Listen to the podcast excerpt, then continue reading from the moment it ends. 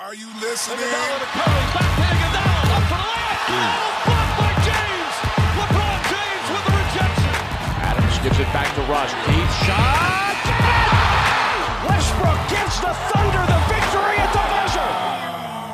Was geht, meine Freunde? Kobe Björn ist am Start und ich heiße euch herzlich willkommen zum geilsten Podcast der Welt, dem fünften Viertel. Und das fünfte Viertel mache ich natürlich nicht alleine, sondern mit meinem Podcast Homeboy, mit meinem Podcast Partner, dem Max. Servus zusammen. Ja, endlich ist es wieder soweit. Ich merke gerade auch so ein bisschen, wie ich deine Stimme vermisst habe, weil unser letzter, unser letzter Podcast ist jetzt dann doch ein bisschen her. Ja, was seitdem alles passiert ist in der ersten Runde. Absoluter Wahnsinn. Aber werden wir gleich drüber quatschen. Schön, dass ihr wieder alle mit dabei seid. Yes, so sieht's aus. Also es ist ja leider wirklich ein bisschen länger her jetzt, dass wir einen Podcast aufgenommen haben.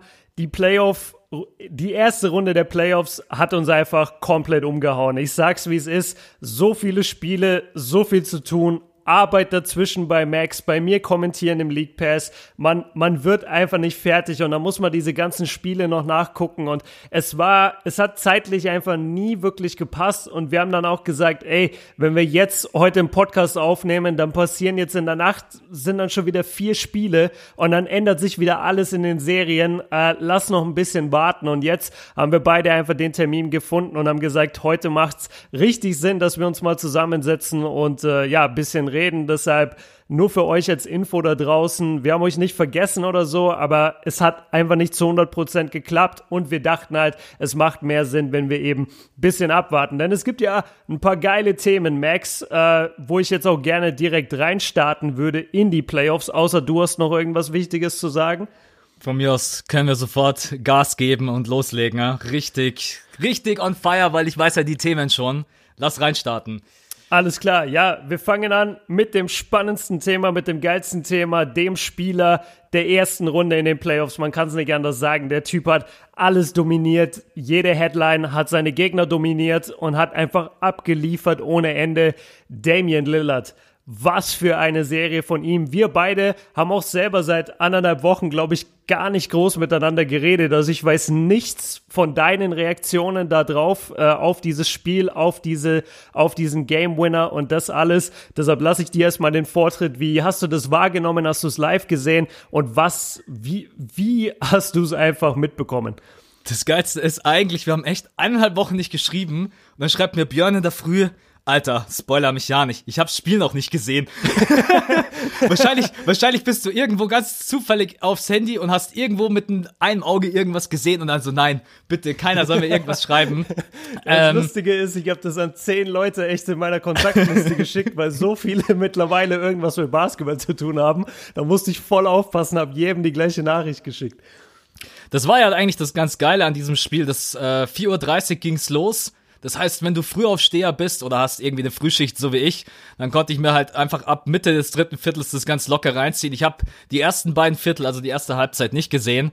Ähm, dann ab dem dritten Viertel komplett. Ey, und ich bin, ich wollte danach gar nicht in die Arbeit. Ich wollte danach nicht in die Arbeit. Das, ey, ich hab so ein Ding, weiß ich nicht. Hab, haben wir sowas schon mal gesehen? Ich kann mich nicht erinnern. Was ein unglaublicher Wurf, was für eine unglaubliche Serie.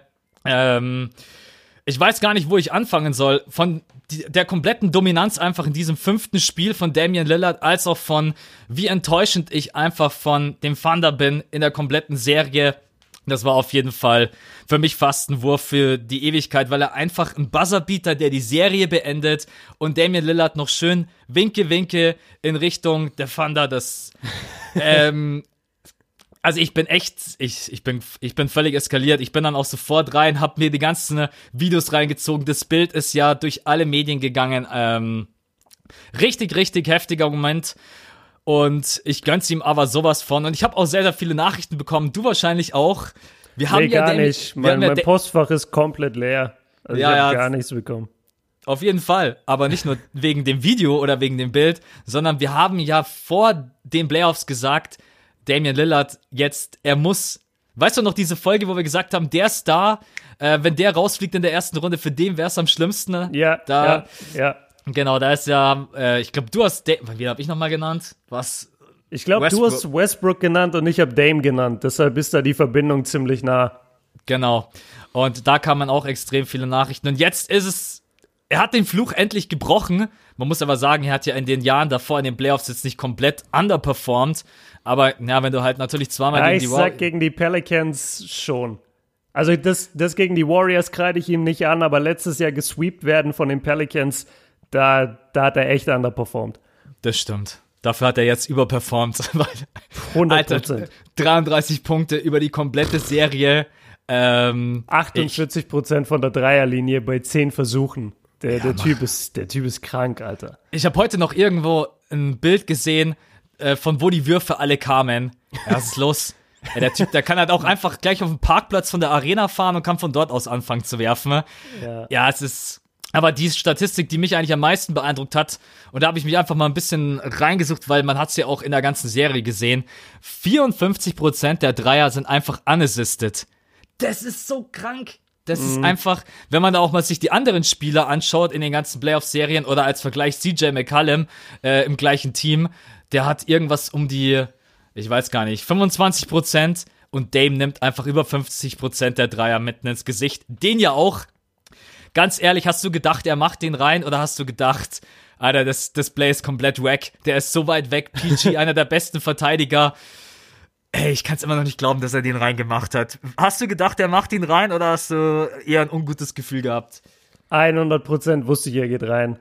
Ich war, ich- mir, aber ich war warum? mir so sicher. Ich weiß auch nicht. Ich war mir einfach sicher. Der, der, der war, der war zu gut. Und ich finde, also ich will jetzt nicht übertreiben, aber ich finde, wenn du so und so viel Basketballspiele gesehen hast, äh, ich kann das zum Beispiel auch bei Freiwürfen relativ gut mittlerweile, du musst nur so diese erste Millisekunde sehen, wo der Ball die Hand verlässt und du weißt einfach, der Freiwurf geht rein oder nicht, wenn du vorm Bildschirm sitzt. Und das gleiche Gefühl habe ich mittlerweile bei, bei Dreiern manchmal, äh, dass, ich, dass ich das ungefähr vorausahnen kann. Und bei dem Wurf, ich dachte mir einfach, ey, der passt. Der, der ist einfach, der schießt den gerade perfekt und PG kommt nicht ran.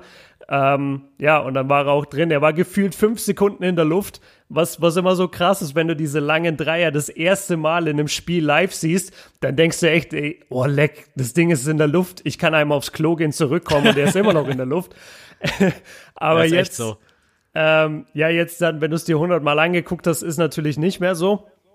Aber doch, ich, ich war mir sicher, dass der reingeht und er ist dann auch rein. Und was für ein Moment einfach für Dame, äh, dass er dann auch da praktisch sein, sein Bruder fast in die Arme fällt, als die ganzen Blazers-Spieler dann auf ihn zurennen. Also klar, erst winkt er so und keiner kommt darauf klar, dass überhaupt gerade der Wurf äh, reingegangen ist. Und dann rennen die ganzen Blazers-Spieler auf Dame zu und der steht zufällig genau da, wo sein Bruder sitzt, Courtside und umarmt den die ganze Zeit mit den ganzen Blazers-Spielern um ihn herum.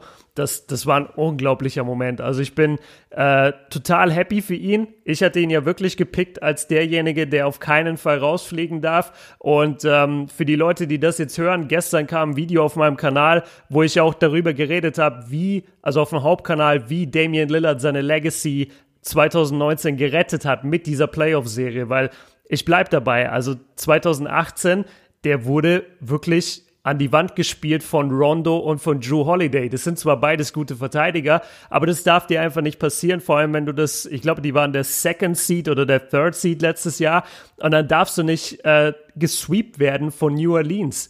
So, und da habe ich damals auch ein kritisches Video über seine Performance gemacht und ich glaube, ich habe nicht gedacht, dass er das in sich hat, jetzt sich so krass nochmal zu verbessern, dass du sagst, okay, ähm, der, der übernimmt nochmal eine Playoff-Serie im Alleingang und schlägt zum Beispiel die Thunder im Alleingang. Und das hat er getan. Also das, das war absolute Weltklasse. Deshalb habe ich auch gesagt, bester Spieler aus der ersten Serie bisher. Ähm, ja, und man muss natürlich sagen, die, die ganzen Blazers haben super gespielt. Also auch McCallum geht da fast so ein bisschen unter, aber McCallum war der perfekte Sidekick äh, jetzt Total, neben ja. Dame. Also der hat so gut auch gespielt und auch wichtige Würfe in der Crunch-Time getroffen. Ähm, hat zwar nicht die allerbesten Quoten, wenn ich es gerade richtig im Kopf habe, aber der war so wichtig und so oft zur Stelle, wenn, wenn die Blazers mal ein Bucket gebraucht haben. Und auch die anderen haben gut gespielt. Kent hat komplett dominiert. Ähm, da wollte ich dich übrigens fragen, ich weiß nicht, ob dir dir das groß aufgefallen ist. Hast du gemerkt, wie Steven Adams irgendwie nicht Steven Adams war in der Serie? Nee, habe ich gar nicht gemerkt. Nee. Ey, das ist die größte Enttäuschung. Ich weiß, dass alle jetzt auf Brody gehen und PG, aber ich habe es auch in meinem Video gesagt, äh, die größte Enttäuschung für mich war Adams. Was Ja. war los? Was war, was war mit ihm los? Ich habe keine Ahnung. Dieser dominante, bullige Big Man, den du offensiv am Brett den Ball geben kannst, der immer irgendwie einen Hookshot parat hat, einen Layup, was auch immer, der defensiv einfach dominiert, vor dem du schon fast Angst hast, wenn er vor dir steht und einen Block stellt. Wo war der? Ich habe ich habe kein. Lag es daran, dass er gegen seinen Ex-Buddy gespielt hat? Der Gedanke ist mir zwar erst relativ spät gekommen, aber ich. Ja, auf jeden Fall eine, eine mega Enttäuschung. Also, wenn man auch ein bisschen tiefer reingeht in seine Stats, dann sieht man das auch. Er hat eine schlechtere Serie gespielt als Ennis Cantor und das zwar weit, weit, weit in allen Belangen. Ich. Pff, ja, schwierig. Aber es war auf jeden Fall auch einer der Gründe, warum das Spiel von OKC nicht so richtig funktioniert hat. Weil Offense, ja. Gut, sie haben ihn zwar jetzt auch nicht so oft gesucht, wie sie es vielleicht hätten tun müssen. Da kommen wir vielleicht auch noch gleich drauf zu sprechen, so auf Westbrook und so weiter, den ein oder anderen Abschluss, den man hätte vielleicht anders kreieren können. Aber ansonsten äh, ist mit Steven Adams auch in der Serie sehr wenig aufgefallen. Ja, und Ennis Cantor, was ist los? Von New York City nach Portland und dann let's go, keeping going. Ey, das ist, also ich habe keine Ahnung, der war ja motiviert ohne Ende. Erstes Spiel, ich habe die Stats gerade nicht auswendig im Kopf, aber das war ja Boah, Äh, 2015 oder so. Also ja, auf- voll abgegangen. Plus, plus Game-Winning Layup. Ja, also das war wirklich eine richtig, richtig starke Serie, aber genauso wie du es gesagt hast, einfach alle haben echt gut zusammengespielt und nochmal wegen Dame, der, der Typ hatte in fünf Spielen einen Blick in seinem Gesicht. Ich, ich, ich, we- ich werde dich aus dieser Serie rausprügeln. Ist mir Ja. egal was, ist mir egal, was ihr alle sagt. Äh, der hatte einen Killerblick. Ich weiß nicht, ob ich sowas in den letzten Jahren schon mal gesehen habe. Das ist schon fast crazy. Deswegen hast du auch irgendwie bei jedem Dreier das Gefühl gehabt, egal, der geht sowieso rein. Und, und, und so genau auch beim letzten Dreier. Auch wenn das natürlich ein Bad Shot war, muss man sagen. Aber, aber warte mal, weil ich, bin- ich bin da voll bei PG-File. Ich, ich verstehe gar nicht, warum die Leute ihn jetzt so dafür kritisieren. Das war wirklich ein Bad Shot. War es Also- ja auch.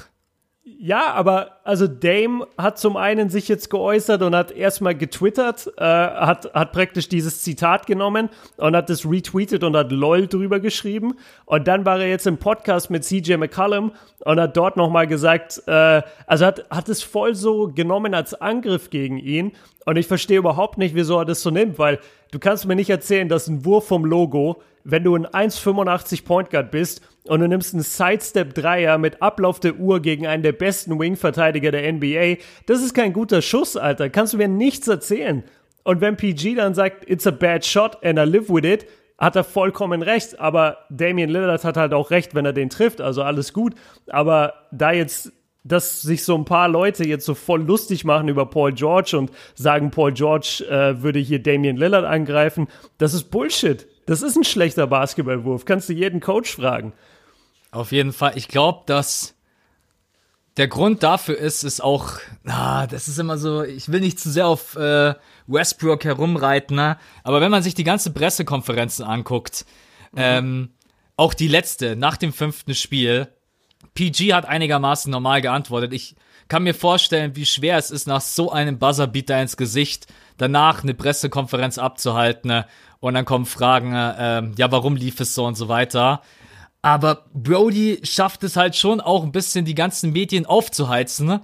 Und dann sitzt halt PG daneben und antwortet völlig, völlig normal, it's a bad shot.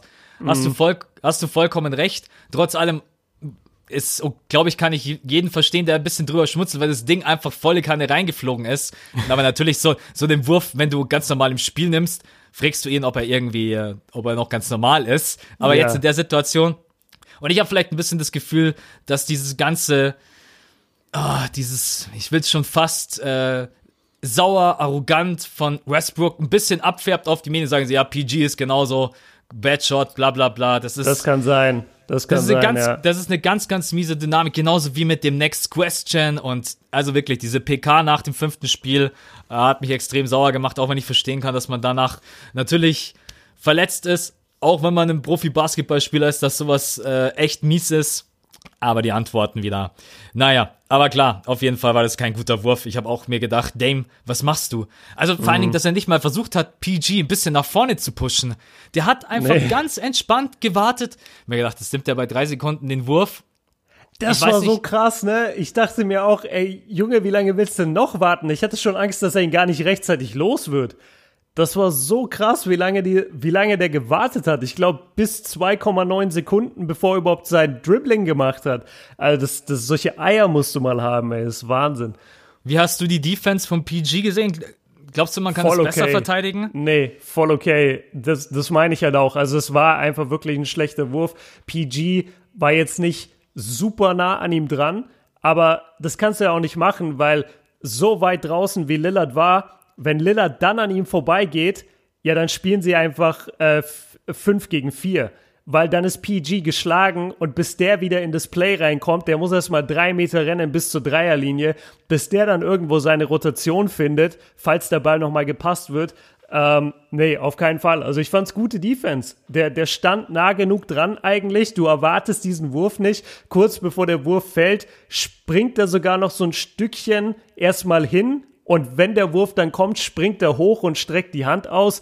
Also ich wüsste nicht, wie du das besser verteidigen kannst, ohne äh, praktisch Gefahr zu laufen, dass Lillard einfach einen komplett freien Weg zum Korb hat. Und genau, das ist ja das nächste.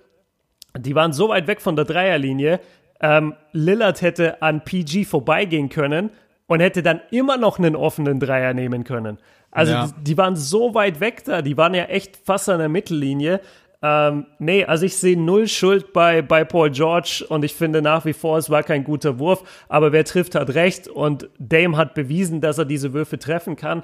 Ähm, der Wurf von Curry 2016 in diesem legendären Regular Season Game, wo er da fast von der Mittellinie abdrückt gegen KD, ähm, das ist ja auch kein guter Wurf, aber er trifft ihn halt. Aber jeder Coach sagt ja auch da, das ist kein guter Wurf und die Thunder Defense, die hat schon gepasst. Was willst du denn machen? Kannst du nicht Leute äh, close verteidigen an der Mittellinie, dann ziehen sie halt an dir vorbei. Ähm, deshalb, nee, also ich, ich fand die Defense voll okay. Was natürlich auch ein Problem ist bei so einer Verteidigung, was immer viele vergessen, du musst aufpassen, dass es kein Foul wird. Sonst wären es drei Freiwürfe. Nächste. Das ist das bei, nächste, ja. bei, was weiß ich, 1,8 Sekunden vielleicht noch auf der Uhr, drei Freiwürfe, ja, goodbye. Also ja, das vielleicht noch Absolut. Ja, das ist, ja, es ist ätzend zu verteidigen. Also, ich will ihm da auch keinen Vorwurf machen. Das sind vielleicht, das sind zwei Millimeter, die er vielleicht hätte näher dran sein müssen. Vielleicht wäre er aber auch trotzdem reingefallen. Dieser Wurf ist einfach so klatsch, der ist so, ja, jetzt wo du es gerade eben auch nochmal beschrieben hast, wie dieser Wurf eigentlich reingefallen ist. Für mich ist das einer der größten äh, Playoff-Würfe, die ich gesehen habe. Also einfach unfassbar, 100 die Pro. Serie so, so zu closen ist. Echt, Vor allem, wie er ihnen halt einfach winkt. Das war so ein Boss-Move von ihm. Er schießt den, hält noch so den Arm, wie er ihn geworfen hat und fängt dann an zu winken. Ey, was, was für ein Move, Alter. Und ich find's auch so geil, dass er die ganze Zeit in der Serie sich praktisch nicht auf Westbrooks Niveau begeben hat und diese, diese Energie gematcht hat von Westbrook, sondern dass er immer gesagt hat, nee, ich bleib meinem Charakter treu, ich bin sozusagen zurückhaltender Typ. Ich bin einfach derjenige, der nur sein Spiel sprechen lässt. Ich lasse mich hier nicht auf irgendwelche Beefs ein, auf irgendwelche Battles. Und Westbrook ist halt die ganze Zeit bei jedem Play, schreit er durch die Halle und schreit Lillard ins Gesicht und haut sich auf die Brust und alles. Und Lillard hat halt gesagt, nee, mach ich nicht, lass mein Spiel für mich sprechen. Und hat ihm dann aber eine der geil. Hast du die Pressekonferenz von Lillard gesehen nach dem Game? Das war für Ja. mich eine der besten überhaupt, wie er da ganz ruhig in seinem Anzug auch, weißt du, so voll professionell sitzt und einfach sagt so, ja, es gab bisschen Beef, äh, Westbrook hat immer viel geredet, die Thunder haben immer viel geredet und mein Wurf war halt das letzte Wort. Und verzieht dabei immer so keine Miene und drückt denen einen Spruch nach dem anderen. Das war so stark von ihm, ey. Also da, da hat er echt nochmal bei mir äh, gepunktet, dass er sich auch so professionell die ganze Zeit verhalten hat, obwohl er sogar der jüngere Typ ist. Er ist ja 90er Jahrgang und Westbrook ist, weiß ich nicht, 88er oder 87er vielleicht sogar. Ähm, ja, super, super geiler Typ, dieser Damian Lillard, ey. Wie geht's jetzt für dich weiter, für dein Empfinden bei Oklahoma? Muss man jetzt irgendwie was ändern? War das einfach eine Komplettversagen als Team? Muss man irgendwie Spieler austauschen, traden? Jetzt kann man natürlich gleich wieder die Verrücktesten sagen, Westbrook muss weg, mit dem gewinnt Ja. man sowieso nichts. Ja, wir haben, glaube ich, schon mal darüber gesprochen, dass du halt, du kannst West, ja, diesen Trade wird's niemals geben. Ähm, Wie siehst du seine Zukunft jetzt? Du hast sogar, glaube ich, ein Video dazu gedroppt. Ich habe es aber nicht gesehen. Musst du leider noch mal wieder, musst du leider noch mal wiederholen. Ja, ähm, aber würde mich, Problem. jetzt trotzdem, würde mich jetzt trotzdem interessieren, wie du denkst, dass es da jetzt weitergeht, weil sie waren der absolute klare Favorit. Ich bin ehrlich, ich glaube, ich habe irgendwie äh, dreimal die kompletten Playoffs getippt und ich habe nicht einmal auf die Trailblazers getippt. Nee, ich auch nicht. Ich auch immer nicht. vier, ich glaube immer 4-1 oder 4-2 für OKC. Ich habe mir gedacht, ganz Ja. locker, das kann nicht sein, dass du mit Westbrook, mit äh, Paul George, Steven Adams von draußen, Dennis Schröder, äh, Noel, ganz ehrlich, das, das dass sie es verloren haben, ist immer noch unglaublich. Wie geht's jetzt weiter für die? Ja, also ich, ich habe jetzt noch nicht das eine krasse Off-Season-Video gemacht. Über die Thunder werde ich wahrscheinlich auch nicht. Aber ich wurde oft gefragt, ob man jetzt Westbrook traden sollte. Und ich bleib dabei, und das habe ich auch im Video gesagt, genau, ähm, entweder du lebst mit Westbrook oder du stirbst mit Westbrook. Genauso wie die Rockets äh, mit ihrem Dreier leben und sterben, genauso geht's mit OKC. Der Typ ist einfach die Franchise. Du kannst den nicht hergeben. Du, du kannst, also Oklahoma City, halt, no offense so, aber das ist halt irgendein Bauernkaff.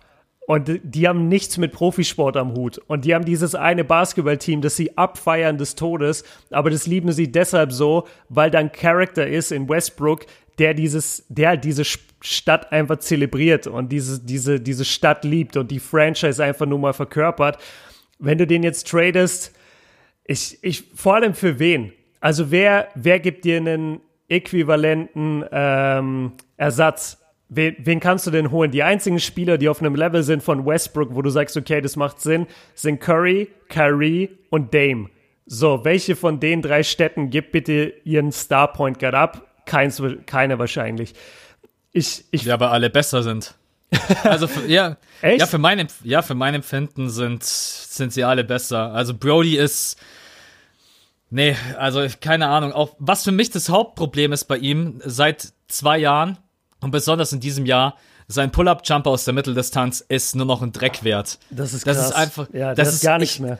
Ich verstehe das nicht. Das war vor drei Jahren, hast du gewusst, Mitteldistanz, wenn er vorbeizieht an dir und steigt hoch, der ist drin. Zu 50 Prozent. Und jetzt weißt du, ja, der ist eben nicht drin. Der geht vorne an den Ring, der geht links daneben, zu rechts daneben. Das wird ein Ähm, Airball. Das war das ja. Schlimmste, ey. Der hat einfach einen Midrange-Jumper geairballt und ist zurückgerannt, als wäre nichts passiert. Das ist Wahnsinn, auf was für einem Level der mittlerweile ist.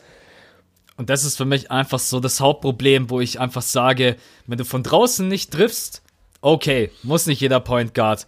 Aber wenn du dann in der Mitteldistanz auch keinen Wurf mehr hast, der einfach konstant ist, dann habe ich nur noch einen Point Guard, der reinziehen kann, der den Ball verteilen kann, auch für seine Verhältnisse einigermaßen gut. Hat jetzt auch in der Serie, muss man ihm zugutehalten, über 10 Assists gespielt. Ähm, Finde ich auch immer Stat-Padding mit Assists ist relativ schwierig, bist auch ein bisschen abhängig von deinen Leuten. Ich habe auch jedes Spiel gesehen. Ich habe keinen einzigen Assist gesehen, der Stat-Padding war. Kann mir keiner was erzählen. Der hat über 10 Assists geaveraged und die hat er, weil er den Ball verteilt hat. Also das hat er schon gut gemacht. Auf jeden Fall. Aber am Ende ist es halt einfach vom Scoring her kein, keine Flexibilität, kein Point Guard, wo ich sage, äh, schaffe ich jetzt nicht zu verteidigen. Man hat es auch bei der letzten Possession gesehen. Genau Mhm. vor dem Wurf von Dame, wir hatten den Ball, Westbrook. Ja. Ey, die haben sich, die Obwohl haben sich Paul George und Dennis Schröder die ganze Zeit im vierten Viertel gut gespielt haben. Unfassbar. Ey, Dennis Schröder hat gefühlt ungefähr alles getroffen. Ne? Und Westbrook einfach mit dem Kopf voraus, volle Kanne rein. Kommt da nichts, kommt da, da, da macht er mich manchmal echt wütend. Ey, das ist doch, weißt du, du bist in so solchen Spielen kannst du doch beweisen, pass auf, ich bin einfach ein Teamplayer, ich ziehe jetzt da rein. Ich werde sowieso gedoppelt, weil die Leute halt einfach immer noch diese Power von mir ähm, zu schätzen wissen und dann gebe ich den Ball einfach weiter. Wenn ihr dann Paul George verwirft, okay, aber reinzuziehen, ich habe das schon gar nicht mehr richtig im Kopf. Ich glaube, er ist nicht mal richtig zum Abschluss gekommen, äh, weil er dann einfach richtig gut gestoppt Ja. wurde. Dann stehst du einfach da wie, ja, aber ja klar, du kannst ihn nicht hergeben. Aber jetzt auch mal ganz ehrlich, wenn du jetzt der Führer einer Franchise wärst, GM oder von mir aus auch Besitzer, und ich würde dir Westbrook anbieten. Würdest du ihn, würdest du ihn nehmen, wenn du jetzt Curry hättest, Kyrie, ähm, Nee, nee, Dame. niemals. Nee, Ja, natürlich eben. nicht. Nee. Aber ich will, ich gehe sogar noch einen Schritt weiter, weil das, das ist total richtig, was du sagst, äh, dass seine Würfe nicht mehr reingehen. Ich find's so krass, dass auch seine Layups alle nicht mehr reingehen. Ey, der Typ verlegt pro Spiel fünf, sechs Layups einfach und da ist nicht mal jemand unbedingt dran. Oder es ist halt normaler NBA-Traffic so in der Zone. Aber das ist nicht so, dass er von Rudy Gobert fast abgeräumt wird und er das Ding irgendwie blöd legen muss oder so. Das sind offene Layups. Also das, das geht. Ich, ich sitze dann immer vorm Fernseher, denke mir, hä, warum hat er denn jetzt den schon wieder verlegt? Und wenn wir uns, das ist auch so krass, wie, wie einem das nicht auffällt, wenn man es halt jedes, jedes Jahr viele Spiele sich anguckt. Du musst mal überlegen, wann haben wir den letzten sozusagen krachenden Westbrook Slam in der Zone gesehen, wo er wirklich so einen Drive halt angeht, also diesen ersten Schritt, den hat er immer noch, wo er mit einem Schritt halt in der Zone ist und seit zwei Saisons oder so macht der Typ nur noch Layups. Also Genau, diese, diese Explosivität, wo er dann einfach einem Center den Ball so hart ins Gesicht gestopft hat, dass du dachtest, den sein Kiefer bricht, das ist, das ist, das ist einfach vorbei. Und ich glaube, ich, meine Theorie ist, und ich habe das nirgendwo bisher irgendwo gelesen oder irgendeine Bestätigung dafür oder sonst irgendwas, aber das ist einfach meine Theorie. Ich habe das Gefühl, Westbrook hat irgendwas an der Schulter und hat es nie richtig wieder wegbekommen. Also de, das, was du ansprichst, dieser Midrange-Jumper, du kannst doch nicht, also das sieht aus wie bei Draymond Green mittlerweile. Du kannst doch nicht irgendwie eine Waffe haben in deinem Game und dann ein, zwei Jahre später ist das, ist das Ding einfach gar nicht mehr vorhanden. Das wäre wie wenn Curry nächste Saison 35% von der Dreierlinie schießt oder 33. so, das, das kann doch nicht sein. Also da, da bin ich total bei dir. Seine, nicht nur seine Wurfauswahl ist schlecht, sondern auch einfach die Tatsache, dass er die Würfe halt einfach nicht trifft. Selbst die offenen. Aber also hergeben, ich, ich glaube, was du brauchst in OKC, ich würde genau so zusammenbleiben. Vielleicht, wenn das bei Adams wirklich jetzt eine Verletzung ist, von der der nicht mehr zurückkommt. Wir wissen bei Big Man nie, wie können die sich rehabilitieren, dass du Adams vielleicht hergibst und du musst irgendwie gucken, dass du Shooting kriegst nach OKC. Irgendwelche ein, zwei Shooter, so wie in Brooklyn zum Beispiel, einfach so ein Joe Harris von der Bank. Oder, oder wie, bei den, wie bei den Spurs mit Forbes. So irgendein Typ, der einfach weit über 40% schießt, wo du weißt, oder Seth Curry, so der kommt von der Bank und der streut dir jedem Spiel zwei, drei Dreier ein von der Bank. Und das ist super wichtig, immer um im Spiel zu bleiben. Das fehlt OKC halt komplett. Also die haben, ich glaube, die haben unter 30% von der Dreierlinie geschossen als Team in dieser Serie. Fun Fact, weil wir heute über die Serie wahrscheinlich gar nicht sprechen werden. Joe Harris hat in den Playoffs 19% von draußen geschossen. Oh shit. Ach Ja. du Scheiße. Ist mir gar Ja, nicht ja. aufgefallen. Ja, doch, ich habe so in der Analyse, habe ich mal ein bisschen durchgeguckt und habe dann auch gesehen, und in dem Game 4, was sie dann so knapp verloren haben mit 112 zu 108 oder sowas, das war auch das Spiel, wo er irgendwie 0 von 7 oder so geballert hat. Boah, Ähm, mies, ey. Ja, nur so, nur so eine kleine, kleine Info, aber ich stimme dir total zu, die brauchen halt Shooting. Du musst halt immer dein Team anpassen, je nachdem, was du hast. Und ja, mit, wer, was hast du als Shooting? Paul George. Selbst in äh, Ja, Robertson zw- hat 32 Prozent in der, in der Serie. Jetzt übrigens ganz kurze Ding, äh, ganz kurze Verbesserung. Die Thunder haben 33 Prozent von der Dreierlinie geschossen als Team und die Blazers 40. Ja, das ist schon. Aber allgemein ist mir das aufgefallen, dass in den Playoffs sehr, sehr viel vom Shooting abhängt. Also besonders in diesen Serien, wo du dir immer so denkst, okay, eigentlich von den Stats her sieht das relativ gleich aus. Schaust du auf Shooting, siehst du, ah, okay, ein Team hatte eine Offenheit von der Dreierlinie. Egal, egal bei wem, das ist, das ist echt mega krass. Also aus dem Feld sind eigentlich alle da relativ gleich. Aber jede Analyse, die ich jetzt auch selber gemacht habe, fällt das schon echt krass ins Auge, dass von draußen, äh, das ist schon, äh, das ist schon ein entscheidender Punkt. Ja, Aber ja. es ist äh, Greg Popovichs schlimmster Albtraum wahr geworden. Dass Leute einfach, um zu wissen, wer hat ein Basketballspiel gewonnen, müssen sie im Boxscore nur noch gucken, wer hat mehr Dreier getroffen. Das ist, oh mein Gott, hör auf. ja, ist, so schlimm Das ist es ist- Gott sei Dank noch nicht ganz, aber es ist auf jeden Fall ein Indiz äh, bei der einen oder anderen knappen äh, Serie oder Spiel, wenn man da mal reinguckt und ja, ist mir auf jeden Fall, aber hier in der Serie war ja eh in den ersten beiden Spielen, ohne das jetzt auswendig zu wissen, ne? ihr hattet ja das erste Spiel auch äh, in Berlin, wenn ich Ja, mich nicht täusche, oder? ja. Ja, also das, äh, ich glaube irgendwie, okay, sie hat nicht mal 20% von draußen geschossen. Äh, Das ist halt einfach, Ja, und äh, die Blazers haben irgendwie, das hat mir dann jemand erzählt, weil wir mussten die ganze Zeit äh, hinter den Kulissen rumrennen und immer irgendwas abchecken und organisieren. Aber von dem, was ich mitbekommen habe, äh, haben die Blazers, glaube ich, im ersten Viertel sechs Dreier oder so getroffen. Also da, da war es schon irgendwie vorbei. Die hatten 39 Punkte im ersten Viertel, die Blazers. Ja, das ist echt krass. Wie viel hat eigentlich das Wasser bei euch im Kino gekostet? Äh, Den kennen jetzt nur die Insider von Den kennen nur die Insider. Müsst ihr die Vlogs gucken aus, aus Golden State. Ähm, weiß ich gar Nee, das war, das war tatsächlich voll geil. Und da hat dann der Kinobetreiber ist auch irgendwann zu uns gekommen und hat gesagt, ey, scheiße, da haben wir ein bisschen Mist gebaut. Bei denen ist es nämlich so, du kaufst äh, eine, eine Cola zum Beispiel und dann bekommst du einen Becher und dann ist es wie manchmal bei McDonald's oder Burger King, wenn die diese äh, Getränkezapfsäulen einfach draußen stehen haben und die Kunden können sich Free Refill holen. Kennst Ja. du das? Ja, ja, klar. Genau. Mach- und äh, bei denen rechnet sich das halt, weil die Leute sind normalerweise so zwei Stunden im Kino, holen sich ungefähr zwei, dreimal Cola nach und, und es passt dann halt irgendwie und verrechnet sich so mit den Eintrittskarten und bla bla bla. Und irgendwann kommt der Be- Kinobetreiber zu uns und sagt so, ey, das stimmt ja jetzt alles gar nicht mehr, weil die Leute sind ja hier gerade sechs Stunden und die holen sich die ganze Zeit Cola und das ist viel mehr als, äh, als, was, als was ein normaler Gast trinkt. Ähm, ja, aber wir hatten auch freie Getränke. Wir hatten zwei so fette Kühlschränke mit Energy Drinks und mit Softdrinks äh, vorne an der Leinwand stehen und da konnten sich die Leute for free Getränke nehmen. Also wir, wir waren weit unter den Preisen in der Oracle Arena. Da hätte ich jetzt aber ehrlich gesagt auch nicht dran gedacht, wenn ich jetzt Kinobesitzer wäre, dass die Leute da jetzt sechs Stunden sind.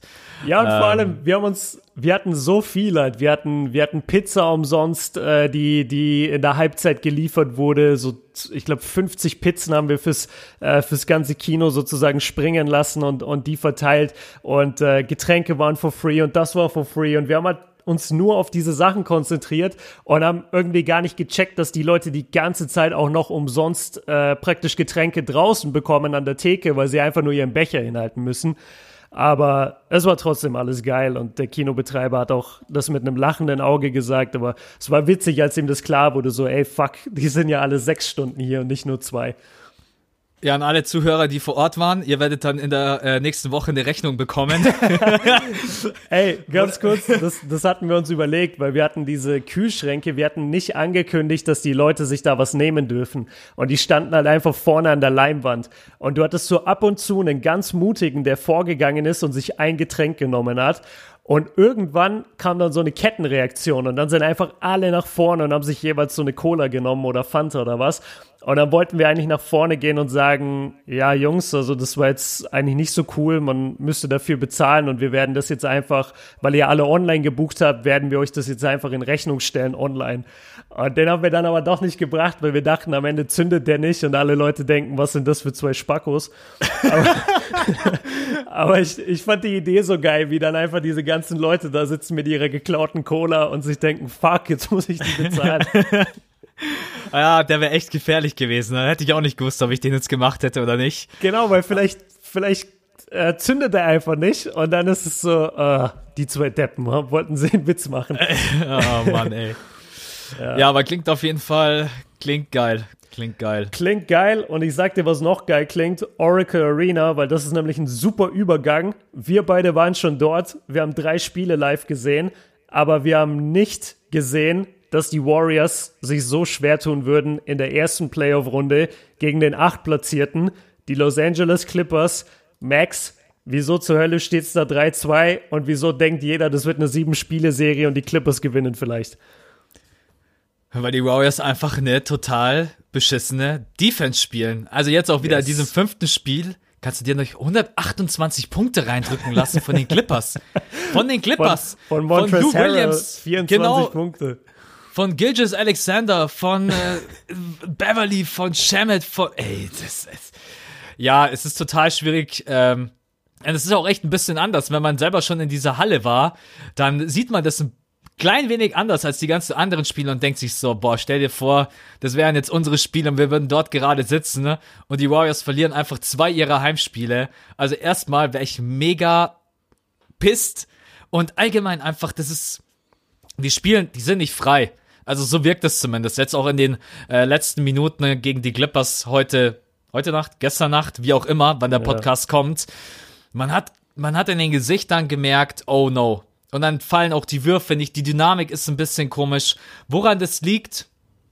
Ich habe keine Ahnung. Vielleicht liegt es auch einfach daran, dass sie keinen Bock haben, wenn sie merken, wir haben eigentlich gar keinen, gar keinen Druck, ob wir jetzt heute Nacht verlieren oder nicht. Egal.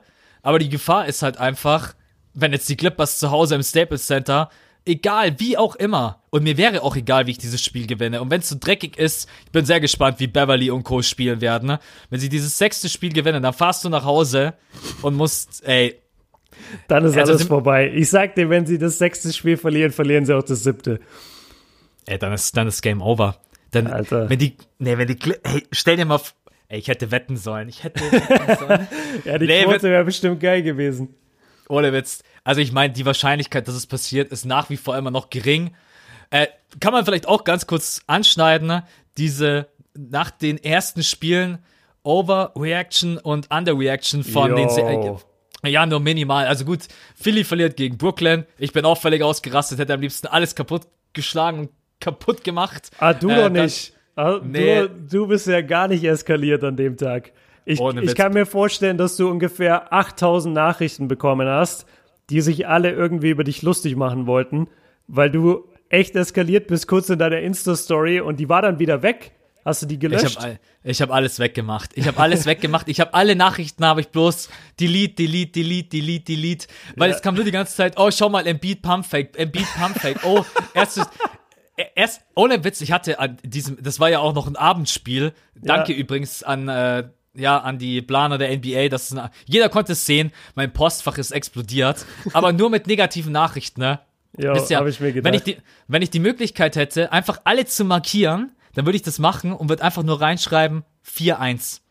Aber egal, am Ende, es war einfach eine total schlechte Leistung im ersten Spiel. Aber auch bei Toronto gegen Magic, meine Güte, das war halt, ja klar, das war natürlich äh, ein total knappes Ding und auch ein bisschen Glück ist auch immer mit dabei. Und Playoff Leute Lowry. Ja, es ist halt, ja. Null ja, Punkte halt, ne? Das war krass. Null Punkte. Das kann halt immer passieren, aber boah Gott, ey, mein Postfach, ey, wenn ich nochmal dran denke. Aber ja, gut, war kack. Ich bin auch total eskaliert. Ben Simmons, ich hätte ihn am liebsten, äh, ich hätte ihn alles geheißen, ne? weil in diesem Spiel habe ich mir einfach nur gedacht, hey, in diesen Playoffs mit Ben Simmons wirst du gar nichts holen. Ähm, aber gut, wir wollen nicht abschweifen, wollen wieder zurückkommen zu dem eigentlichen Thema. Na, ich, ich würde da gerne kurz bleiben, weil das echt interessant ist. Also zum einen das Thema Overreactions, das hast du halt immer in den Playoffs und ich verstehe das auch, weil du guckst dann dieses erste Spiel und du denkst dir echt so, oh mein Gott, Alter, Toronto sieht richtig schlimm aus. Oder das, das Philly-Spiel auch, ich habe das ja auch gesehen und da dachte ich mir auch, ey, so was ist denn los, Alter? Ich, ich weiß doch, was Ben Simmons kann. Wie kann das sein, dass der jetzt so eine Nullnummer da hinlegt? Ähm, und da, da ist es relativ leicht, wenn du nur das eine Spiel siehst, dass du dann echt total überreagierst. Also das ist sogar mir, ich hau das dann zwar nicht direkt raus irgendwie äh, auf Instagram und schreibe dann irgendwie, keine Ahnung, irgendeine Serienprediction. So wie ich. So wie du. nee, aber ich, ich konnte voll sehen in deinem Post, äh, ich konnte voll sehen in deinem Post, wie, da, dass, das, dass das irgendwie von außen kommen muss. Ich, ich konnte mir nicht vorstellen, dass du das Spiel alleine geguckt hast und dir dann von selber gedacht hast, ich schreibe das jetzt, sondern man hat richtig gesehen, wie diese ganzen Nachrichten dich auch echt genervt haben. Ähm, aber also ich, stimmt, ja. ich, ich verstehe das mit den, mit den Überreaktionen, aber ich, ich muss dann selber bei mir immer so kontrollieren, so, okay, warte mal. Und es wird jetzt auch in der zweiten Runde sein. Du wirst irgendein Team gewinnen haben ähm, in diesen jeweiligen Serien und ein Team wird richtig schlecht aussehen und dann sagst du dir, come on, Alter, die, die Serie ist durch. Das wird ein 4-1 für die, keine Ahnung, Celtics. Und dann im zweiten Spiel kommen aber die Bucks zurück und Janis macht 50 Punkte und dann sagst du wieder die Bucks. Also diese, diese Überreaktionen gibt's halt äh, einfach in den Playoffs. Und dann will ich noch was kurz in eigener Sache sagen. Leute, seit die Playoffs angefangen haben, es, ich kann nicht mehr. Also es sind, es sind so viele DMs mittlerweile. Ich dachte in der Saison manchmal, wenn Sachen passieren, ist es schlimm. Seit die Playoffs laufen, ich komme einfach nicht hinterher. Also wenn es gerade irgendwo eine DM gibt, äh, die ihr mir geschickt habt und ihr habt da keine Antwort von mir bekommen, es, es tut mir sehr leid. Ich, es geht nicht. Es sind so viele Anfragen. Alleine es sind über 50 Anfragen und dann sind es nochmal gefühlt 200, die im normalen Chatverlauf sind. Ähm, ich versuche dagegen anzukommen und hier und da was zu beantworten, aber alles bekomme ich einfach nicht hin äh, in den Playoffs. So, jetzt aber zurück zu Clippers Warriors. Ich habe dir gerade bei Instagram geschrieben, antworte mal. Hast du echt? Ja, ohne Witz habe ich echt. Habe ich mir gedacht, den Spaß hier erlaube ich mir jetzt kurz. Ja, vielleicht sehe ich es Äh. dann in drei Wochen. Ah ja, da steht's, du blöder Penner. Direkt Screenshot. ja, Ähm, das, äh, Ja, erzähl mal, Clippers Warriors. Ja, also erstmal, ich bin echt, ich habe Lou Williams auch immer sehr viel kritisiert, weil diese Six-Man-Geschichte mit Starterminuten, da bin ich nach wie vor nicht der größte Fan davon. Da Ja, bleibe ich auch dabei. Dito, Dito. Das ist das, die Dynamik dahinter, aber okay, egal. Aber was Lou Williams gerade eben spielt, ist einfach, das ist überragend, das ist mit Kopf, das ist ohne Angst, das ist, er hat selber gesagt, ein bisschen arrogant, muss auch mit dabei sein, ein bisschen Arroganz und auch wieder in diesen, in diesen letzten Possessions den Kontakt gegen KD einfach nimmt und legt den rein, übers Brett auch noch. Das ist einfach verdammt gut. Montrezl Harrell, ey, schon allein im ersten Ey. Spiel habe ich mir gedacht, Alter, was, was geht da ab? Ey, der macht irgendwie, ich weiß es nicht mal ganz genau, aber ich glaube im ersten Viertel äh, 14 Punkte, Offen offensiv am Brett, komplett unstoppable. Die haben überhaupt nichts gegen ihn machen können. Allgemeine Serie, ey, Hammer. Einfach nur Hammer. Wie der spielt, gefällt mir richtig, richtig gut. Und pff, da hast du noch Gilgis Alexander, der dann noch nebenbei so ein bisschen auftrumpft. Also da kommen viele Faktoren zusammen. Und Beverly, der richtig Bock hat auf KD. Ja, Äh, ja in den ersten Spielen. Ich finde jetzt in den letzteren Spielen, zumindest von dem, was ich gesehen habe, ich habe nicht immer das ganze Spiel dann geguckt, glaube ich, aber ich finde, Beverly war jetzt nicht mehr so der Faktor gegen Durant. Aber in den ersten zwei, drei Spielen, da hat er ihn richtig rausgenommen, ne? Das, das war schon beeindruckend. Ja, auf jeden Fall. Beverly jetzt, aber gut, KD rauszunehmen, meine Güte, er hat eh jedes Mal, wenn du den Typen siehst, das denkst du dir, das musst du einfach mal nur auf Pause drücken, wenn der gerade eben wirft, wo denen seine Hände sind, wo der Ball ist und wie groß der Gegenspieler ist. Ja. Das ist einfach, es ist für mich der momentan, wie willst du den verteidigen? Also auch heute Nacht 45 Punkte oder irgendwie sowas Ja, in dem ja, Dreh. 45, Wahnsinn. Ja. Ja, das ist, mein Gott, da, es gibt viele Gründe, warum das. Also einmal die Defense der Warriors ist schlecht. Sie haben gerade eben nicht immer regelmäßig diese zwei Shooter, die zusammen funktionieren. Also dass zwei zusammen irgendwie 60, 70 Punkte machen. Das, das merkst du halt auch einfach. Draymond ist jemand, der gibt dir keine Punkte. Dann Cousins ist auch raus. Kevon Looney ist jemand, ja, Bogut ist auch noch nicht bei der Form, wo man ihn vielleicht sehen möchte. Also hast du Aber Endeffekt Looney ist nice. Looney ja, auf jeden mir. Fall. Auf jeden Fall. Aber ich meine jetzt nur punktetechnisch. So, so, es geht halt, ja, wenn du in der Defense halt so grottig spielst und dir so viele Punkte reindrücken lässt, dann, äh, ich schaue gerade eben mal im Durchschnitt, ähm, ja, 115,6 Punkte von den Clippers. Ich Jo. glaube eigentlich, dass sie best, das besser verteidigen können, aber sie machen es halt nicht. Mal schauen, ob sie es jetzt im sechsten Spiel tun werden oder ob sie sich wieder. Die verlassen sich zu sehr auf ihre Offense. Also die denken einfach, ja, wir haben ja. so viel Offense-Power, das ist total egal, was wir hinten kassieren, aber nee, ist es halt einfach nicht. Weil im Endeffekt hast du KD, der legt jetzt in der Serie 32 auf, Steph 24, Clay Thompson 19 und dann kommt Draymond mit 11 und dann geht schon unter 10. Also du musst schon auch verteidigen. Und was mir auch aufgefallen ist, ähm, die Clippers nach Turnover extrem stark, im Fast Break extrem effektiv und in der Paint, Low Post und High Post, da, da lassen die einfach viel zu viele Punkte zu. Das Jo. ist einfach so meine, äh, meine Diagnose, die ich so von den Spielen. Ich habe jetzt von diesen fünf Spielen habe ich jetzt vier habe ich jetzt gesehen, aber das ist einfach, die müssen mit der Defense einfach, das müssen sie ändern. Ansonsten äh, kann es auch im sechsten Spiel knapp werden. Auch wenn ich glaube, da wären wir wieder bei Overreaction und Underreaction. äh, Das ist. Ey, wenn die das verlieren, ey, ich will gar nicht. We weißt du, wisst ihr, wisst, wisst ihr eigentlich, dass wir dann am Sonntagabend zur Primetime, deutsche Primetime, Game 7 haben? Ja. Nur mal ganz kurz, um Ja. das zu droppen. Ähm, sollten sie weiterkommen, äh, wäre Primetime-Spiel übrigens äh, Game One zwischen Golden State und Houston. Also geiler kann es am Wochenende fast nicht werden. Äh, Boston gegen Bucks ist mittlerweile auch terminiert. Die spielen um äh, 19 Uhr. 19. Genau. Ja. Alter, ich habe schon gesagt, am Sonntag ab 18 Uhr bin ich raus. Lass nicht mich in anreden. Lass mich in Ruhe. Kein, nichts, nichts aufnehmen, kein Training, kein Essen. Ich muss, ich muss echt mal Playoff Basketball gucken. Ne? Aber jetzt die Frage zurück zu dir. Woran liegt's? Hast du vielleicht noch irgendwie den einen Indikator, wo du sagst, das äh, liegt vielleicht irgendwie auch an Draymond? Ist der zu schlecht vom Gesamtpaket her? Fehlt ihnen dann doch einfach diese klassische 5? Ist Iggy in dem kleinen Line-Up dann doch nicht, mehr so effektiv? Ähm, für mich gibt's irgendwie eine Million Gründe. Was ist für dich der Grund, warum die jetzt tatsächlich bei 3-2 stehen? Ähm, Also für mich ist es eigentlich ganz klar Montrezl Harrell. Der, der Typ ist irgendwie die Wiedergeburt von Ben Wallace. Ich habe lange auf so einen Spieler gewartet, der einfach nur durch seinen Einsatz und durch seine Power wirklich mal eine Serie prägt. Genauso habe ich Ben Wallace damals kennengelernt, als Detroit 2004 gegen die Lakers gewonnen hat. Da dachte auch jeder, das, das kann überhaupt nicht sein. Da stehen vier Hall of Famer auf dem Platz mit Kobe, Shaq, Carmelo und Gary Payton. Das kann nicht sein, dass die gerade verlieren. Aber sie verlieren, weil die Detroit Pistons sie einfach outhustelt haben. Die haben einfach krasser gespielt, härter gespielt, sie haben jedem Ball hinterher. Und Montrezl Harrell ist für mich einfach die Wiedergeburt von Ben Wallace. Der Typ macht 20 Punkte zurzeit im Schnitt, schießt 75 Prozent aus dem Feld. Ist ja auch logisch, weil alles sind Dunks. Ähm, der ist so ein Mutant, Alter und, und holt nur fünf Rebounds. Das, das überrascht mich gerade komplett. Der muss irgendein Spiel gehabt haben, wo er einen Ausfall hatte, weil, also fünf Rebounds, der, der holt wesentlich mehr eigentlich normalerweise, wenn der gut spielt. Ich, ich finde, es liegt an ihm. Also klar, Lou Williams äh, hier Topscorer und ja, kommt von der Bank und das ist ein bisschen strange. Das ist eh so geil. Die zwei besten Spieler von den Clippers kommen einfach von der Bank. Und stattdessen, stattdessen starten irgendwie zwei Rookies mit Gilgis Alexander und Shamit. Das ist, das ist total verrückt. Ja. Ähm, Aber ganz kurz wegen dem äh, Rebound-Ding, mhm. warum dir das so vorkommt, weil der einfach offensiv am Brett auch outboxt und äh, für andere einfach den Platz frei macht.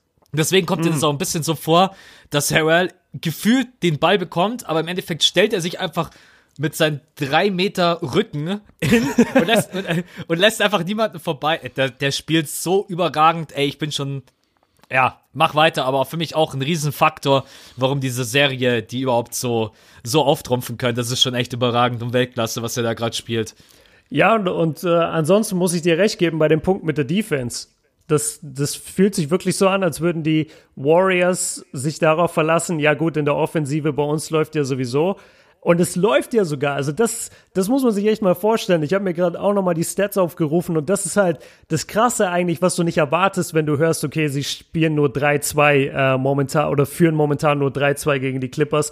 Clay schießt von der Dreierlinie 44 Prozent, aus dem Feld 49 Prozent. Steph schießt auch fast 49 Prozent aus dem Feld, 51 Prozent von der Dreierlinie. Und KD schießt 56 Prozent aus dem Feld und 39 Prozent von der Dreierlinie. Und alle drei schießen noch weit über 90 Prozent Freiwürfe, wobei Clay sogar 100 Prozent schießt. Also die drei absolut tödlichsten Shooter, die wir vielleicht jemals im Game hatten, sind alle im gleichen Team und performen auch noch alle krass, aber sie gewinnen es halt nicht. Und es kann einfach nur daran liegen, dass sie hinten auf den Sack bekommen. Und jetzt auch in diesem, in diesem letzten Spiel, ich konnte leider nur das vierte Viertel gucken, weil ich die ganze Zeit äh, beschäftigt war mit, mit Videos und habe mir dann nur vor dem Podcast kurz das vierte Viertel angeguckt. Da waren locker drei, vier Possessions in der Crunch-Time, wo die Clippers einfach mit zwei, drei schnellen Pässen dafür gesorgt haben, dass die, dass die Defense ausgehebelt war und dann hatten sie einen freien, äh, einen freien Dank unterm Korb. Das, das darf halt nicht passieren in der Crunch-Time. Also die sind einfach mit ihrer, mit ihrer Rotation nicht 100% am Start oder mental nicht 100% am Start. Ähm, was ich ihnen zugute halten muss, und es freut mich vor allem zurzeit bei Durant, weil von ihm hätte ich echt was anderes erwartet, wenn die Warriors in die Pressekonferenz gehen, dann haben sie eine Menge Klasse. Und sie haben eine Menge Niveau, wie sie Fragen beantworten. Sie sind weder angepisst, noch, ähm, ja, keine Ahnung, reden sie die Clippers schlecht, noch ziehen sie irgendwie ein Gesicht, noch werfen sie irgendwas ihren Teammates vor. Und gerade Kevin Durant ist da bei so einem Matchup, wo viele Emotionen mit drin sind, wo er von Beverly die ganze Zeit gelangweilt wird, wo die Medien auf ihn einprasseln. Gerade er ist da eigentlich ein Kandidat, der dann mal irgendwie einen blöden Spruch sagt in der Pressekonferenz. Und das fand ich nice, dass sie da gerade überhaupt nicht sind, sondern die sind sehr professionell und äh, ja, stehen, gestehen sich auch immer ihre, ihre eigenen Fehler ein. Ich habe so einen kleinen Geheimtipp, für, also was heißt Geheimtipp? Ich habe einfach so ein Feeling. Ich habe das Gefühl, wir kriegen in Game 6 eine komplette Zerstörung von den Clippers. Ich wünsche es mir nicht. Ich glaube, also ich, wenn ich es mir wünschen könnte, würde ich mir echt wünschen, Clippers in sieben. Das wäre so krank. Einfach nur, damit ich das erlebt habe. Aber wenn ich ehrlich bin, dann glaube ich vor allem, dass Clay in dieses Game 6 geht und einfach 10 Dreier trifft. Davon bin ich irgendwie überzeugt. Ich bin davon überzeugt, dass Clay in Game 6 geht, 10 Dreier trifft und damit ist das Ding vom Tisch. Ich glaube, ich glaube auch, dass das sechste Spiel eine absolute Zerstörung wird. Ich hoffe es aber nicht. Ich hoffe es nicht, aber die Wahrscheinlichkeit, dass es passiert, ist. Äh ja, aber warum dann immer erst, wenn es drauf ankommt? Also das ist, das darf dir halt jetzt vielleicht hier gegen die Clippers passieren, aber in der zweiten und dritten Runde sollte es dir vielleicht nicht mehr passieren, weil dann stehst du plötzlich mal mit dem äh, Rücken zur Wand. Ja, gegen Houston, gegen Houston, wenn sie so spielen, wird's richtig eng. Weil die haben ja. vorne Feuerpower. Holy shit, Alter. Ich habe gestern das Spiel geguckt von, von den Rockets gegen die Jazz, oder heute Morgen besser gesagt, äh, das fünfte. Und also wenn die, die Rockets Defense ist echt stark. PJ Tucker, Eric Gordon, ja, die das sind denkt man voll, gar nicht. Ja, die haben, die haben seit dem All-Star-Break haben die, ich glaube, eins der Top 3 Defensive Ratings der NBA. Und ich sag dir, Alter, PJ Tucker und Eric Gordon und Chris Paul, die sind so aktiv zurzeit in der Defense und treffen auf der anderen Seite ihre, ihre Würfe. Und da kannst du noch so viel hinter James Harden stehen oder um ihn herum tanzen. Das, das wird dir nichts bringen halt am Ende, wenn die Shooter ihre Würfe treffen von außen bei Houston dann ist Game Over. Auf der anderen Seite, das haben wir letztes Jahr auch gedacht, und dann hat Houston uns 0 von 27 geschenkt in Game 7. Also es ist, es ist alles möglich. Aber gerade, gerade, gef ja, gerade gefallen mir die, die Warriors nicht sonderlich gut und ich habe ein bisschen Bedenken, ob da überhaupt noch was kommt. Also ich, ich weiß nicht, ob sie noch viel stärker jetzt werden in der Defense. Gegen die Clippers, ich gehe davon aus, dass es reicht. Aber ich weiß nicht, ob, ob das reichen wird äh, defensiv, ob die, ob die überhaupt den Drive haben, nochmal Houston zu schlagen. Ähm, ja, es gehört einfach viel dazu, zu äh, drei Titel in Folge zu holen. Deshalb sieht man es ja auch nicht besonders oft. Und ich, gerade wenn ich sie mir so angucke auf dem Feld, wie sie spielen, wie sie in der Crunch-Time spielen, bin ich irgendwie nicht 100% überzeugt. Aber ich, äh, ja, ändere meinen Tipp noch nicht. Ich sage immer noch Golden State in den Finals, aber es wird auf jeden Fall schwieriger als gedacht. Ich sag Houston in vier. Nein, ich sag, dein Postfach äh, explodiert. Spaß beiseite. Ich habe noch mal ganz kurz was nachgeguckt, weil ich war mir nicht ganz sicher, aber so vom Gefühl her von den vier Spielen, die ich gesehen habe, äh, Clay Thompson zwar offensiv gut, aber in der Defense hat er mir nicht so gut gefallen, wenn ich ganz ehrlich bin, und habe mal gedacht, ob, ob man das vielleicht auch in den Statistiken ablesen kann. Mhm. Und äh, ist tatsächlich so, aber ich habe noch was anderes gesehen, weil du das vorher gesagt hast das höchste Offensive Rating und das höchste Net Rating haben sie mit wem? Kevon Looney. Ja, absolut. Aber, aber mit, mit Abstand. Ja, ja, ja. Also Looney so weit ist mit Abstand. krass in der Rotation. Ja. Der ist super. Und, und mit Clay Thompson ist tatsächlich in der Defense, also man sieht das auch an der Statistik. Clay Thompson hat vielleicht ein bisschen das Problem, nicht diesen Superstar zu verteidigen. Also die Clippers kommen ja nicht nur über diesen einen Superstar, wo mhm. du dir denkst, den muss mhm. ich jetzt verteidigen, und ich glaube, möglicherweise ist es viel leichter, das klingt jetzt total dumm, es ist viel, vielleicht viel leichter, James Harden zu verteidigen, weil du weißt immer, was kommt. Immer. Es Yo. ist immer das gleiche gefühlt. Und bei den Clippers denkst du dir, warum kommt jetzt plötzlich Lou? Warum steht da jetzt Beverly? Warum hat plötzlich Harry den Ball? Warum steht da jetzt plötzlich, also vielleicht weil die Clippers ist auch ein bisschen. Jay Gilgis Alexander, ich kann nicht mal seinen Namen aussprechen. Ja, echt. Vielleicht ist es auch ein bisschen so, Vielleicht ist es auch ein bisschen unterschätzen. Ähm, sagt immer jeder, ja, äh, wird nicht passieren und machen wir nicht. Aber jeder, der selber schon mal, egal ob Fußball, Basketball, was auch immer gespielt hat und war mal irgendwo ganz oben, erster, zweiter oder dritter und spielt dann gegen irgendeine Pfeife ganz unten, ne? Yo, so Ey, jeder, passiert, Alter. Jeder kennt das, dass ja. du dir jetzt nicht denkst, boah, Alter, jetzt heute müssen wir aber 180 Prozent geben, ne? Und da klatschen also, die dich aber. Ja, genau. Das ist mir so oft passiert in so schlechten Ligen, ey. Echt gegen die größten Bauernmannschaften, manchmal mit 20 verloren. Und wir saßen alle auf der Bank und dann haben wir uns angeguckt, so wie wir verlieren gerade gegen die. Aber manchmal passiert es einfach. Auf jeden Fall. Also gehört halt auch.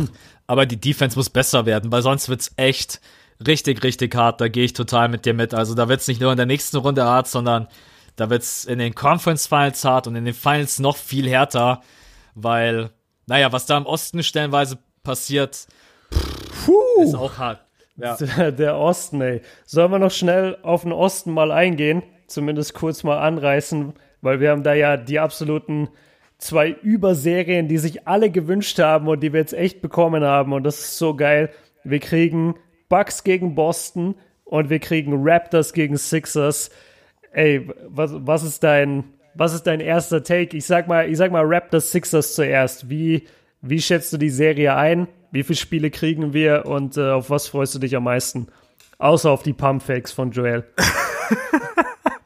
Einmal muss ich ihn Ah. dir auch drücken. Ja, kein Problem. Bei dir tut er nicht so weh, als wenn es von äh, gefühlt 100 Leuten an einem Abend kommt. Ähm, es, das wird eine, das wird eine mega geile Serie, aber ich bleib einfach dabei und ich habe das auch in meiner Analyse gesagt. Jetzt von dem, was ich gesehen habe in der ersten Serie, Philly, ich glaube einfach trotzdem, dass es ein 4-2 für Toronto wird. Philly hat einfach, besonders weil erstmal muss die Dreierquote viel, viel besser werden. Ich habe mir das mal rausgeschrieben. Äh, Jimmy in der kompletten Serie 27%, Mike Scott 26%, äh, mein schöner Buddy Joel Embiid 23%. Du hast mit Ben Simmons jemanden, der den Dreier überhaupt nicht nimmt. Du hast mit Boban zwar jemanden, der ihn nehmen könnte, aber natürlich auch nicht so oft macht, weil es nicht sein, weil es nicht sein Game ist. Ey, wenn du, wenn du dich darauf verlassen musst, dass Boban dein, dein Shooting und dein Spacing von außen stellt, dann, dann gehörst du nicht in die zweite Runde. Ja.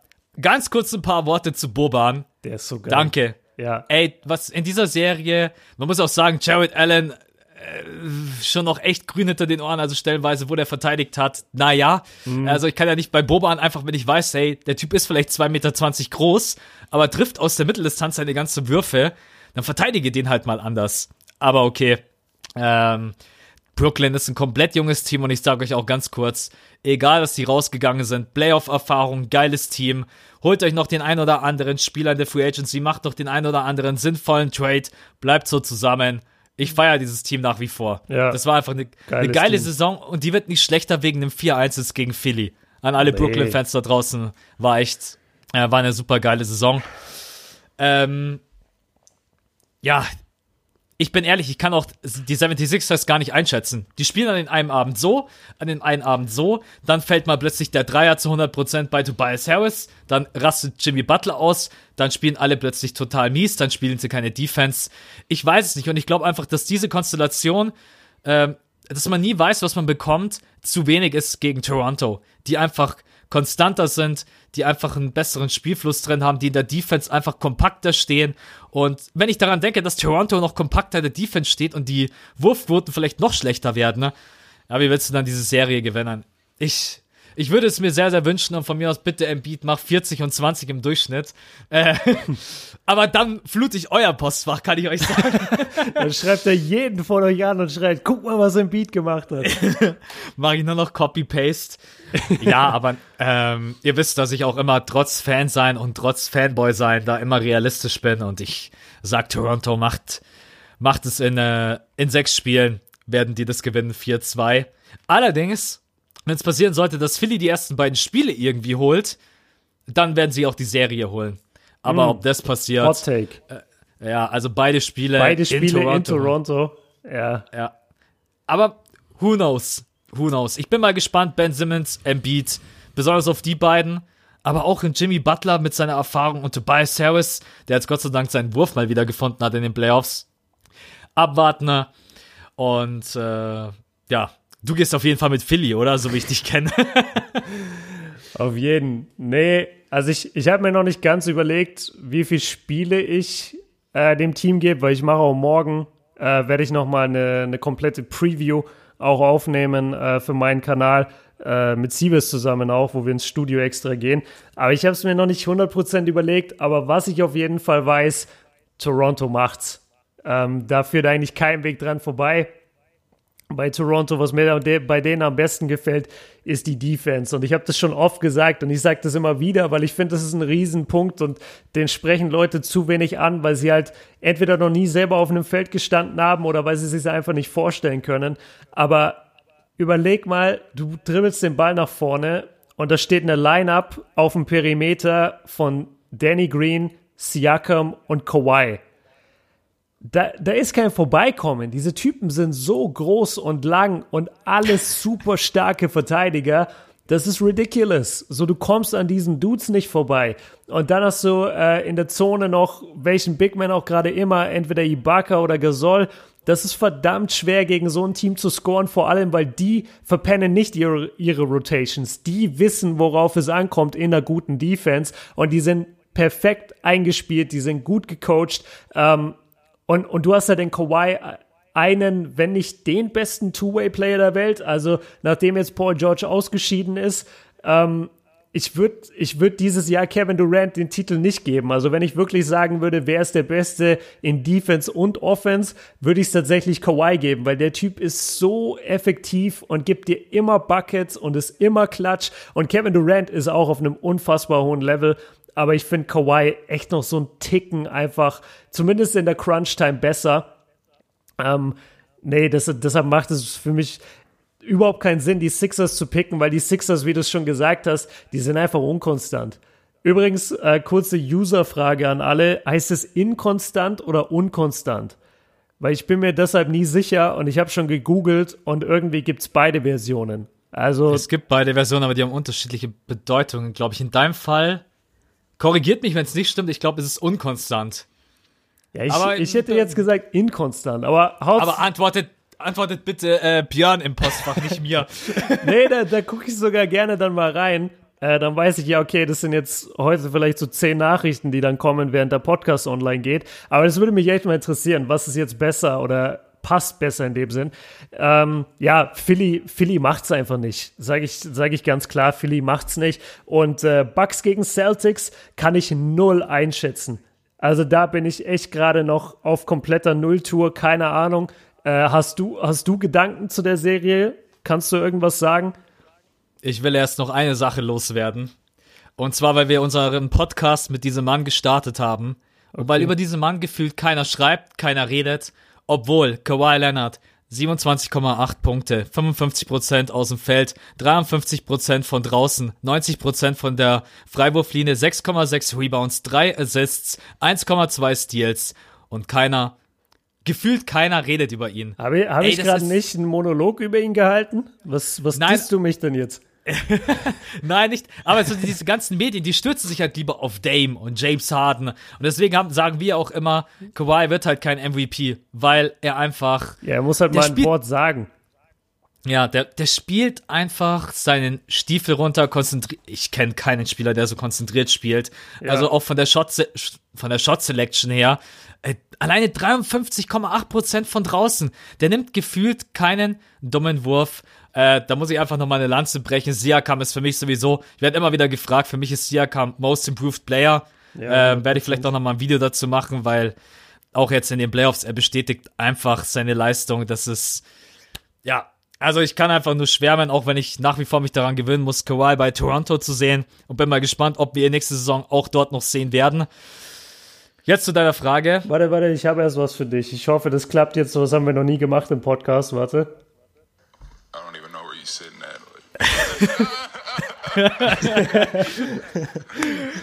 oh Mann, ja. Auch da, ey. Damals alle, endlich lacht er mal und dann lachen ihn alle Medien aus, ey. ey Kawhi, best, aber beste Lache, ey. Ja, es ist auf der einen Seite so mies, auf der anderen Seite ist es so verdient, weil die Lache ist so komisch.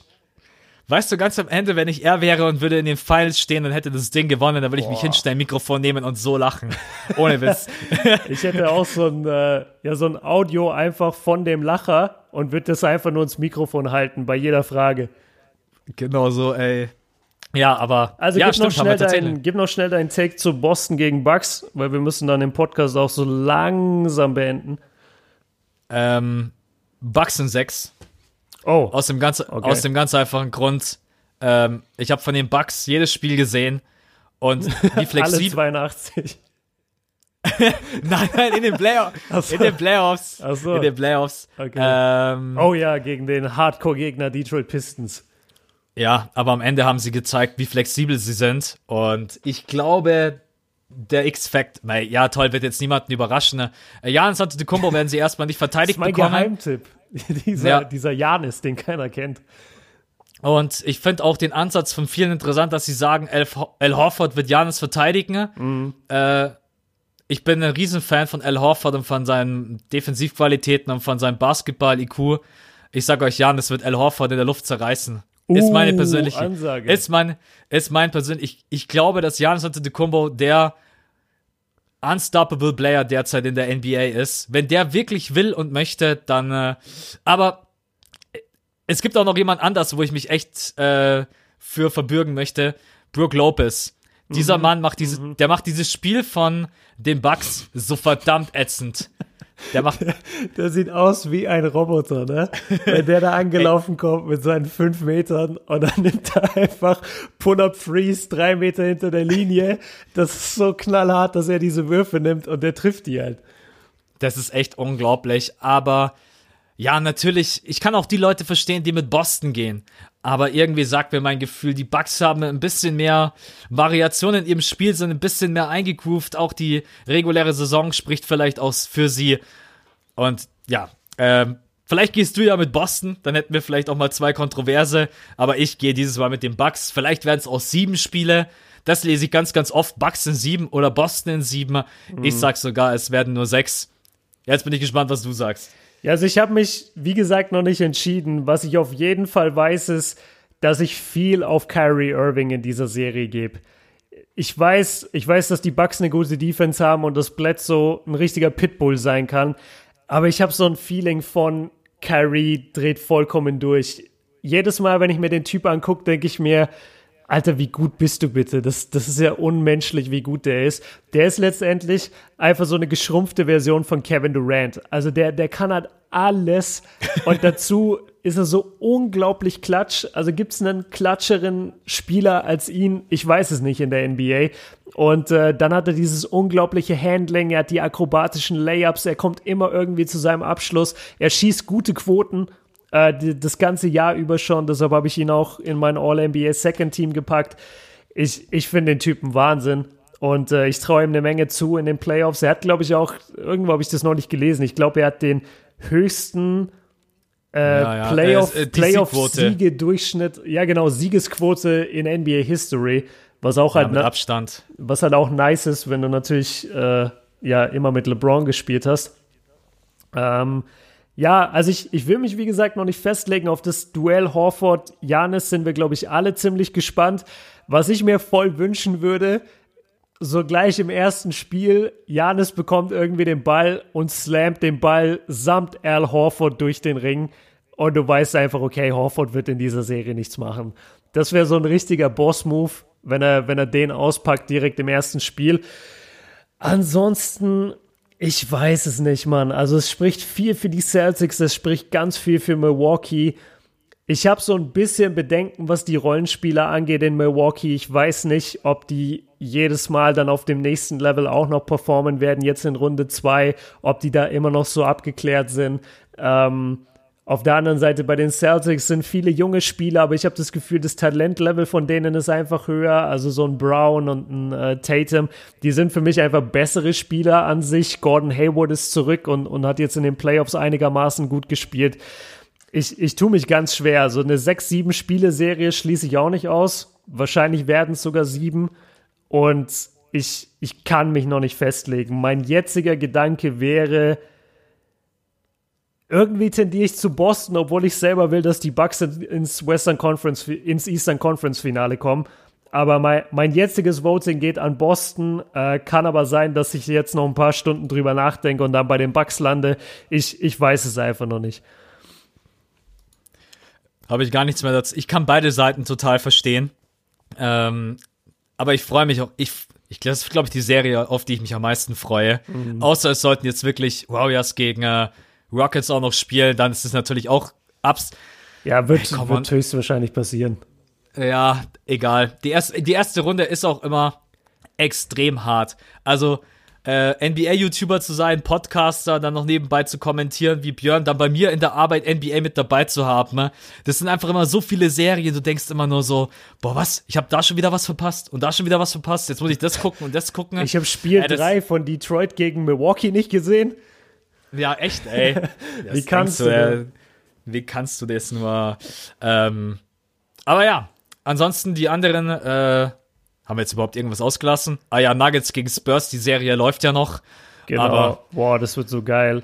Äh, ja, wenn, wenn ihr das hier hört, dann steht die Serie entweder unentschieden oder die Nuggets haben es gewonnen. Das wissen wir jetzt noch nicht, weil der Podcast kommt erst, also am Freitag für euch. Wir nehmen ihn gerade Donnerstagabend auf.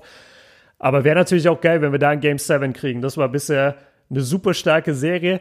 Max, ich weiß, du hast alle Spiele davon gesehen. Gib uns doch mal eine detaillierte Analyse über die Serie. Oh Mann, ey. Äh, ja, ich, warum, warum habe ich diese Serie überhaupt hier mit reingebracht? Keine Ahnung. Ich, ich wollte sie nicht hab, ansprechen, aber jetzt hast du es selber gemacht. Ich habe äh, vor dem Podcast habe ich noch zu Björn gesagt, also pass auf, äh, das, und das, haben, das und das haben wir gesehen, das und das haben wir gesehen. Und er so, ja, Nuggets Spurs ist voll geil. Ich so, er ist die einzige Serie, wo ich noch kein einziges Spiel gesehen habe. Echt jetzt? Ja, okay, dann lassen wir die aus dem Podcast raus. Eine, eine Stunde später, Max bringt sie selber mit rein in den Podcast. Richtig clever.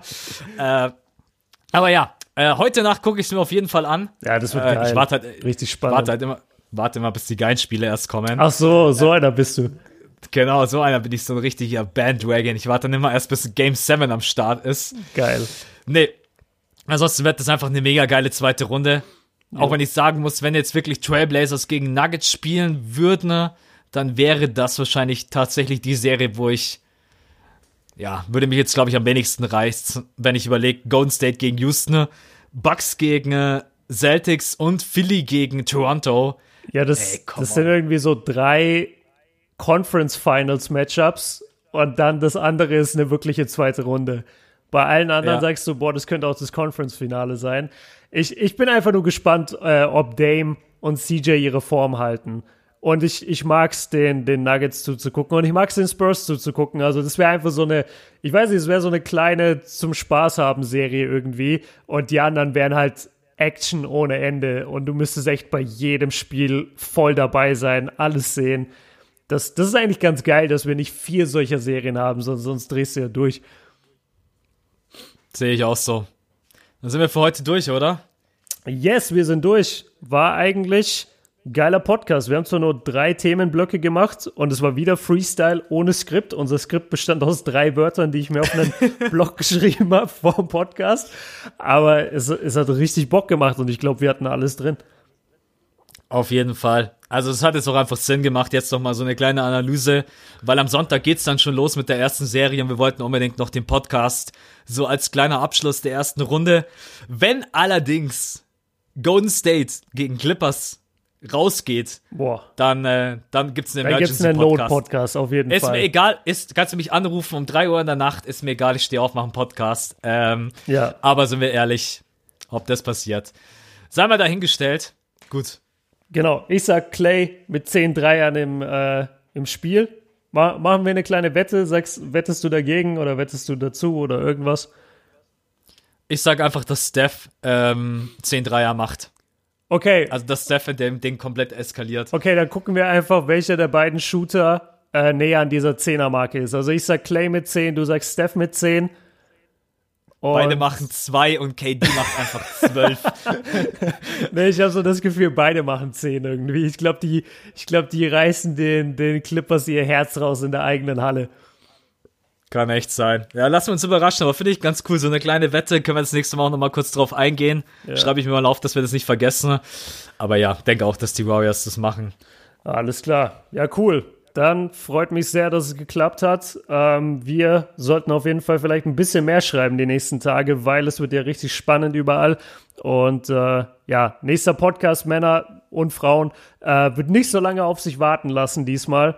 Äh, wir haben, wie gesagt, da jetzt ein bisschen Pause gehabt, aber jetzt ist die erste Runde fast vorbei und es sind viel weniger Spiele und wir haben mehr Zeit. Und äh, wir podcasten ja auch beide sehr, sehr gerne. Deshalb auf jeden Fall äh, stellt euch drauf ein. Max, hast du noch letzte Worte? Gar nichts außer das gut getan hat, endlich mal über alles zu reden. Aber ansonsten äh, bin ich für heute raus.